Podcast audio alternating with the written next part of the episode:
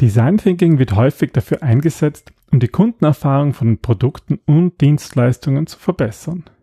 Wie dir Service Blueprints dabei helfen können, Dienstleistungen zu visualisieren, besprechen wir in dieser Episode.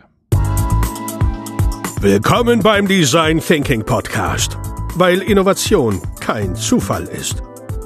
Hier gibt es Tipps und Tricks aus dem Beratungsalltag von Ingrid und Peter Gerstbach, damit du innovative Lösungen entwickelst und erfolgreicher bei der Arbeit bist. Und jetzt geht's los. Viel Spaß! Hallo und herzlich willkommen zum Design Thinking Podcast. Hallo Ingrid. Hallo Peter, hallo liebe Hörerinnen und Hörer. Ja, wir haben uns gedacht, heute schauen wir uns mal wieder eine Design Thinking Technik an.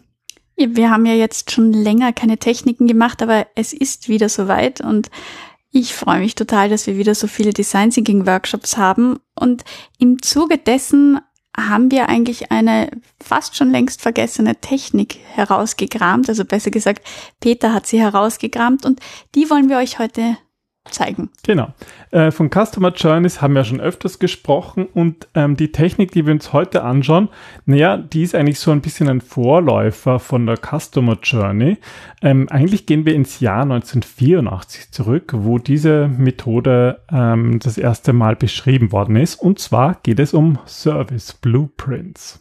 Genau. Die Service Blueprints sind nämlich sehr hilfreich, wenn ihr Dienstleistungen oder wie gesagt Services ähm, verbessern müsst, weil das ganz anders funktioniert, als wenn man jetzt ein Produkt innoviert oder irgendetwas neu entwickelt. Weil das größte Problem ist, dass vor allem die Kundensicht bei Dienstleistungen oft vergessen wird. Und es hilft also, sich bewusst zu machen, was eigentlich die Kundinnen sehen und was sie nicht mehr sehen. Aber es ist auch interessant zu sehen, was die Mitarbeiter eigentlich die normalerweise den direkten Kundenkontakt haben, nicht mitbekommen, was also Backoffice-Prozesse sind. Ich finde das total spannend bei unseren ähm, ersten Beratungsprojekten für große Unternehmen war das für mich auch immer so, es wird ein bisschen Magie verloren gehen. Also du gehst als Kunde in ein Geschäft hinein und ähm, du hast da also jetzt zum Beispiel viel Kosmetikauswahl und das leuchtet in den schönsten, buntesten Farben und ich habe mir auch nie die Frage gestellt, wie da eigentlich dieser Prozess abläuft, also dass da auf das Licht, auf das Wetter, auf sämtliche äh, Begebenheiten Rücksicht genommen wird, dass da eigentlich wenig dem Zufall überlassen wird. Und als Design Thinker schauen wir aber oftmals hinter diese Kulissen, was wiederum spannend ist, aber du kannst nie wieder mit diesem Gefühl in ein Geschäft gehen und die sozusagen verzaubern lassen. Das stimmt, aber sozusagen wie das Zaubern funktioniert, ja, darum geht es ein bisschen in der heutigen Episode. Ähm, ich finde auch spannend, ähm, in der Recherche rund um dieses Tool, das Service Blueprint, bin ich auch auf ein, ein tolles Zitat gestoßen. Und zwar die Kim Richards von der New South Wales ähm, Regierung hat eben gesagt, dass es ein Strategietool ist, aber auch ein kollektives Empathie-Tool weil es eben genau darum geht, diese Kundensicht, aber auch die Mitarbeitersicht einnehmen zu können, also da Empathie aufzubauen. Nee, es ist holistischer als normalerweise, wobei ich schon ein bisschen vorsichtig wäre und ich glaube, also so prinzipiell würde ich das doch eher in die Ecke der Business-Analysten verbannen, weil. Ja, du siehst jetzt das Diagramm vor, ja, oder? Ich fürchte, ich du bin magst da schon diese Visualisierungen irgendwie, da ja, bist du vorgenommen. Ja, aber es geht stimmt. auch darum, wie man diese Informationen überhaupt erhebt. Ja, aber prinzipiell ist es ja ein wirklich guter Ansatz, weil es eigentlich darum geht, dass man sich die Services ansieht oder dass man einfach beginnt zu verstehen oder auch zu hinterfragen, was gerade da abläuft, weil viel zu oft übernehmen wir einfach die Dinge und hinterfragen sie erst gar nicht. Ganz genau, ja. Aber schauen wir mal ähm, ein bisschen in die Historie. Also heute kennt man ja vor allem die Customer Journey, aber das ist durchaus etwas ähnliches. Also es geht irgendwie darzustellen, wie die Prozesse aussehen. Und zwar geht das Ganze zurück auf Lynn Shostak. Die hat 1984 ähm, dieses Konzept erstmals im Harvard Business Review beschrieben. Genau. Und sie war eine Bankmanagerin und ich glaube auch daher kommt ein bisschen ein Vorurteil von einem kollektiven Empathietool. Naja, gut, ich meine 1984 muss man zurückdenken. Da sind natürlich viele Ansätze entstanden aus dem Prozessmanagement und die Showstack, sie war eben bei Bankers Trust und bei der Citibank ähm, äh, Managerin und häufig ist ja dieser Prozessmodellierungsansatz ja, ein bisschen so ein Elfenbeinturm, das ist manchmal so das Problem. Und sie hat halt gesagt, naja, es geht eigentlich darum, wie man überhaupt Services gut designt, sozusagen, wie man die gut designt, bevor Probleme entstehen wie man neue Möglichkeiten entdecken kann, wie man etwas besser machen kann. Ja, oder wie man eben auch bestehende Services überhaupt verbessert.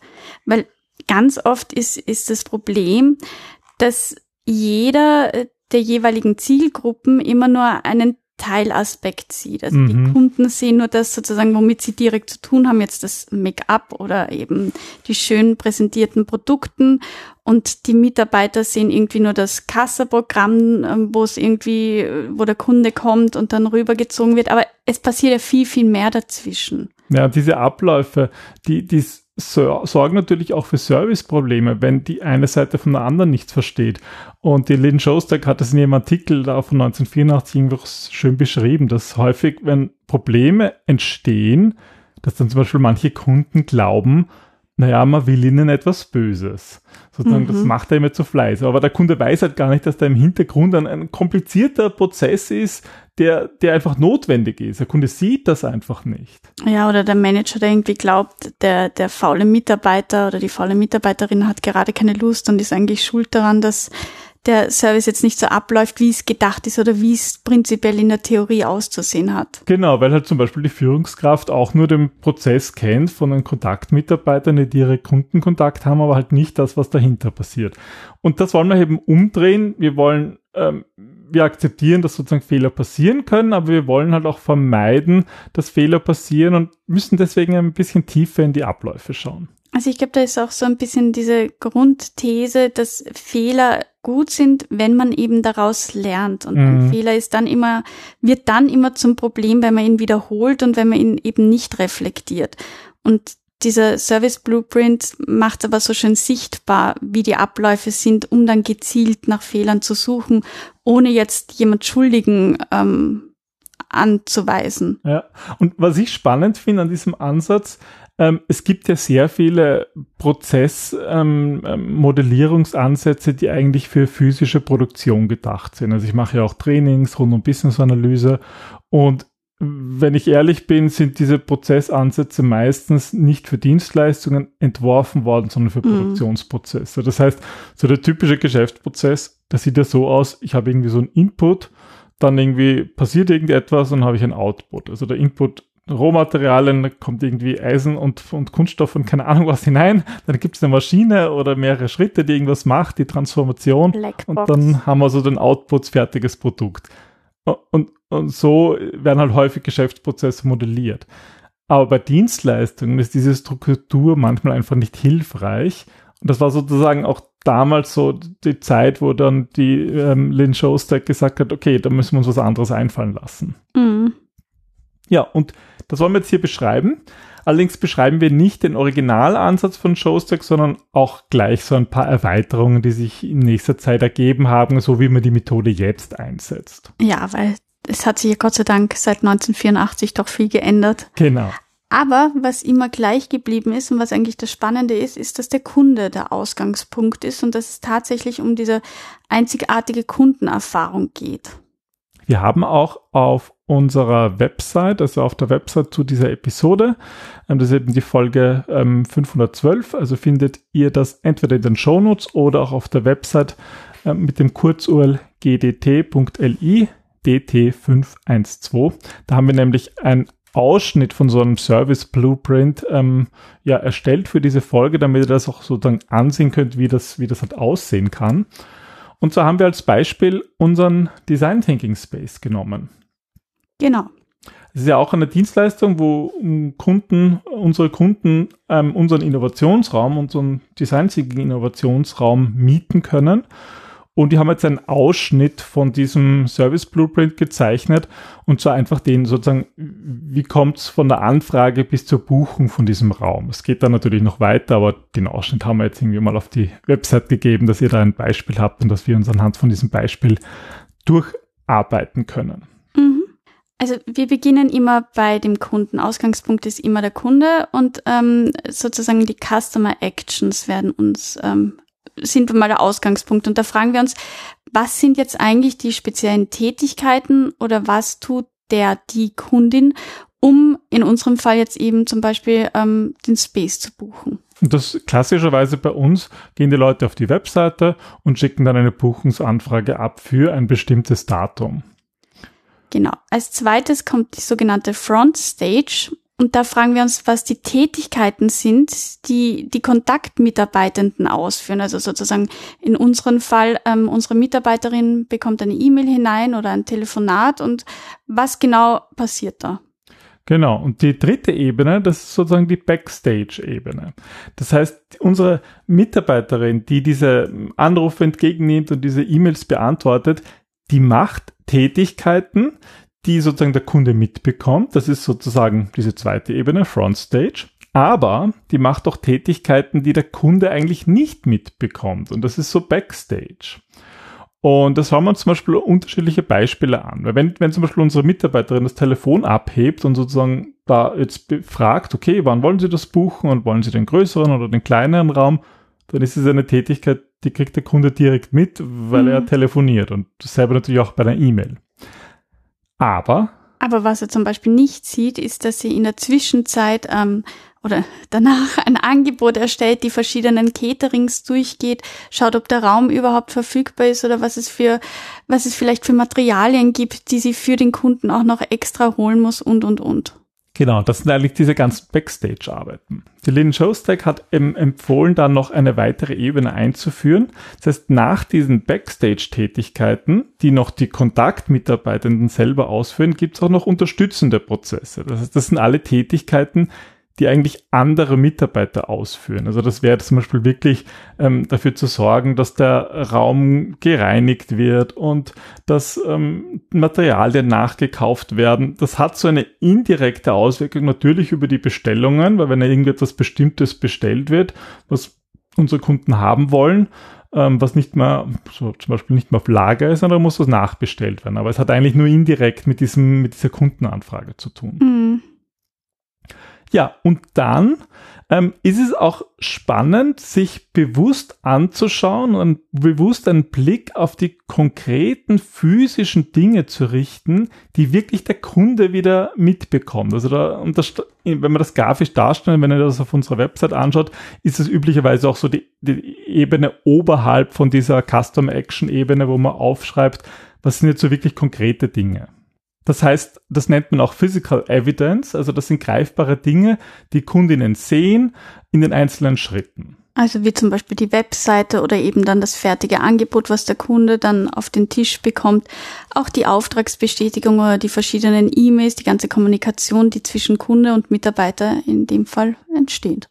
Ja, und klassischerweise wird das in einer Grafik, diese physische Evidenz, meistens ganz oben dargestellt.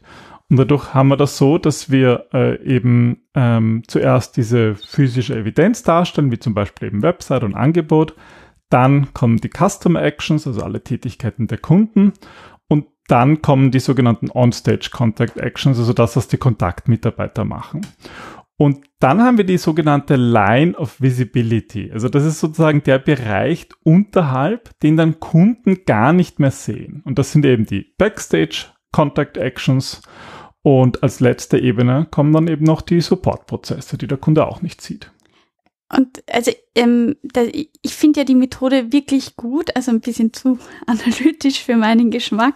Aber ähm, man merkt halt auch, wie detailreich das Ganze ist. Und einerseits ähm, finde ich, wird da schön sichtbar, wie komplex auch so einfache Abläufe sein können und wie leicht man dann auch eigene blinde Flecken hat, weil man Dinge sieht oder weil es immer, das haben wir immer schon so gemacht, ähm, einfach zu Ausführungen kommt, die nicht hinterfragt werden und Prozesse weitergeführt werden, obwohl sie eigentlich per se ein bisschen sinnlos oder, oder nicht zielführend sind. Aber ähm, es zeigt halt auch, dass man sich sehr schnell in diesem Service Blueprint, finde ich, verlaufen kann oder sehr, sehr in die Tiefe kommt und, und ja. Vielleicht versteht ihr jetzt auch das Zitat von ganz am Anfang besser. Es ist ein Strategietool, aber auch ein kollektives Empathie-Tool. Weil klar, man kann dadurch die, die Strategie des ganzen Prozesses sehen und in Frage stellen. Man kann natürlich Sichten bekommen, ähm, was sieht eigentlich der Kunde, was sehen eigentlich die Mitarbeiter, aber das ist halt auch relativ viel, eben mehr als normalerweise eine Person sieht. Und das ist, das sind wir auch wieder so beim Punkt Design Thinking das ist super, wenn man das macht, aber das muss man halt eben auch im Team machen, beziehungsweise auch mit dem Team teilen, weil es nützt nicht, wenn es jetzt ein Business Analyst zum Beispiel macht, indem man mit allen Stakeholdern spricht und dann ein schönes Diagramm hat und dieses Diagramm dann schön in der Schublade oder in irgendeinem Ordner am, am Desktop verschwindet, sondern all diese Methoden, Techniken sind ja dafür gedacht, um letzten Endes Kunden und Kundinnen zu helfen, eine bessere Erfahrung mit dem Unternehmen zu haben. Das ist natürlich auch immer super, wenn man das gemeinsam erarbeitet. Also wir machen es zum Beispiel häufig so, dass wir in unserem Design Thinking Space auf der großen beschreibbaren Wand so als erstes diese Line of Visibility aufzeichnen. Also das geht dieser 12 Quadratmeter groß und da machen wir in der Mitte diese Line of Visibility und schauen dann einfach, okay, was sieht der Kunde und was sehen die Mitarbeiter sozusagen darunter mehr.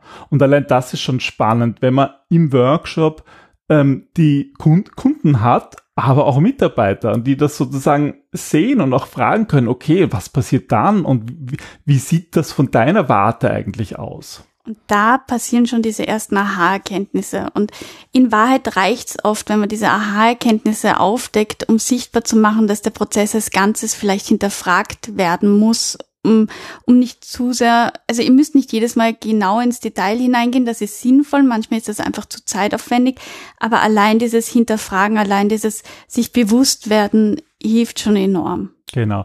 Und das ist, glaube ich, auch so, dieses Tool ist auch so zu sehen, dass, also wir zumindest passen das immer so an, wie wir es gerade brauchen. Und da gibt es auch noch viele mögliche Erweiterungen. Also üblich ist zum Beispiel, dass man auch Pfeile zwischen den Tätigkeiten macht, was irgendwo Sinn ergibt, weil es ist ein Prozess und da passieren die Dinge nacheinander, also kann man das mit Pfeilen verbinden. Die können auch so Doppelpfeile haben, wenn es irgendwie Interaktion hin und her gibt. Man kann sich zum Beispiel anschauen, wie lang eine Tätigkeit typischerweise dauern, dauert oder dauern sollte. Mhm.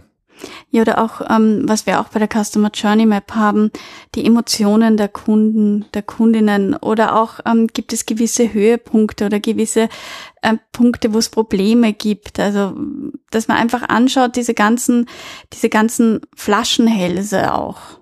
Ja, also es muss nicht immer nur ein Diagramm mit Kästchen sein, man kann natürlich auch alles Mögliche noch dazu schreiben. Emojis verwenden. Emojis verwenden und irgendwelche anderen Zeichnungen, die einfach dabei helfen, die einzelnen Aspekte in diesem, ja, in dieser, in diesem äh, Design Blueprint, Service Blueprint, ähm, sich die anzuschauen, zu visualisieren. Ja, und dann wird es weniger Strategie und wieder mehr Empathie, zumindest bunter auf jeden Fall. Ja, und es hilft halt wirklich dabei, dann ja unterschiedliche Sichtweisen zu verstehen und vielleicht auch diese schwierigen emotionalen Aspekte mhm. zu berücksichtigen, die sonst häufig übergangen werden, aber die eigentlich Ursache von Problemen sind. Wir haben ja ganz am Anfang darüber gesprochen, dass es häufig so Themen gibt, Serviceprobleme, wo die Kunden glauben, ja, warum, warum ist die Firma so deppert? Warum machen mhm. die das so? Wollen die mich ärgern? Nein, da gibt es einfach Serviceprobleme, die man so sichtbar machen kann. Genau, ohne dass man jetzt die Fehler übergeht oder sie jemanden zuschieben muss. Und das ist letzten Endes, glaube ich, das wirklich Gute an dem Tool, sichtbar machen, wo Probleme sind, um sie zu lösen, aber ähm, vielleicht nicht unbedingt zu verkomplizieren. Ja, das ähm, war unsere Episode über den Service Blueprint. Wenn ihr damit vielleicht schon selber Erfahrungen gemacht habt, freuen wir uns immer von euch zu hören. Ihr könnt uns schreiben unter podcast.gerstbach.at. Ähm, und natürlich auch, wenn ihr andere ähm, Tipps oder auch Fragen habt, sehr herzlich willkommen, uns zu schreiben. Ansonsten hören wir uns demnächst wieder mal mit einem Studiogast, glaube ich. Aber ja, da ist schon einiges in Planung, aber die Termine sind noch nicht fix. Aber sobald ihr die habt, findet ihr die auch auf unserer Webseite, auch von unseren Live-Terminen unter gerstbach.at slash Termine findet ihr immer die Live-Podcast-Termine. Wir freuen uns, wenn ihr auch wieder live dabei seid oder einfach hier im Nachgang über euren Podcast-Player. Dann wünschen wir euch eine wunderschöne Zeit und sagen bis zum nächsten Mal. Tschüss. Tschüss.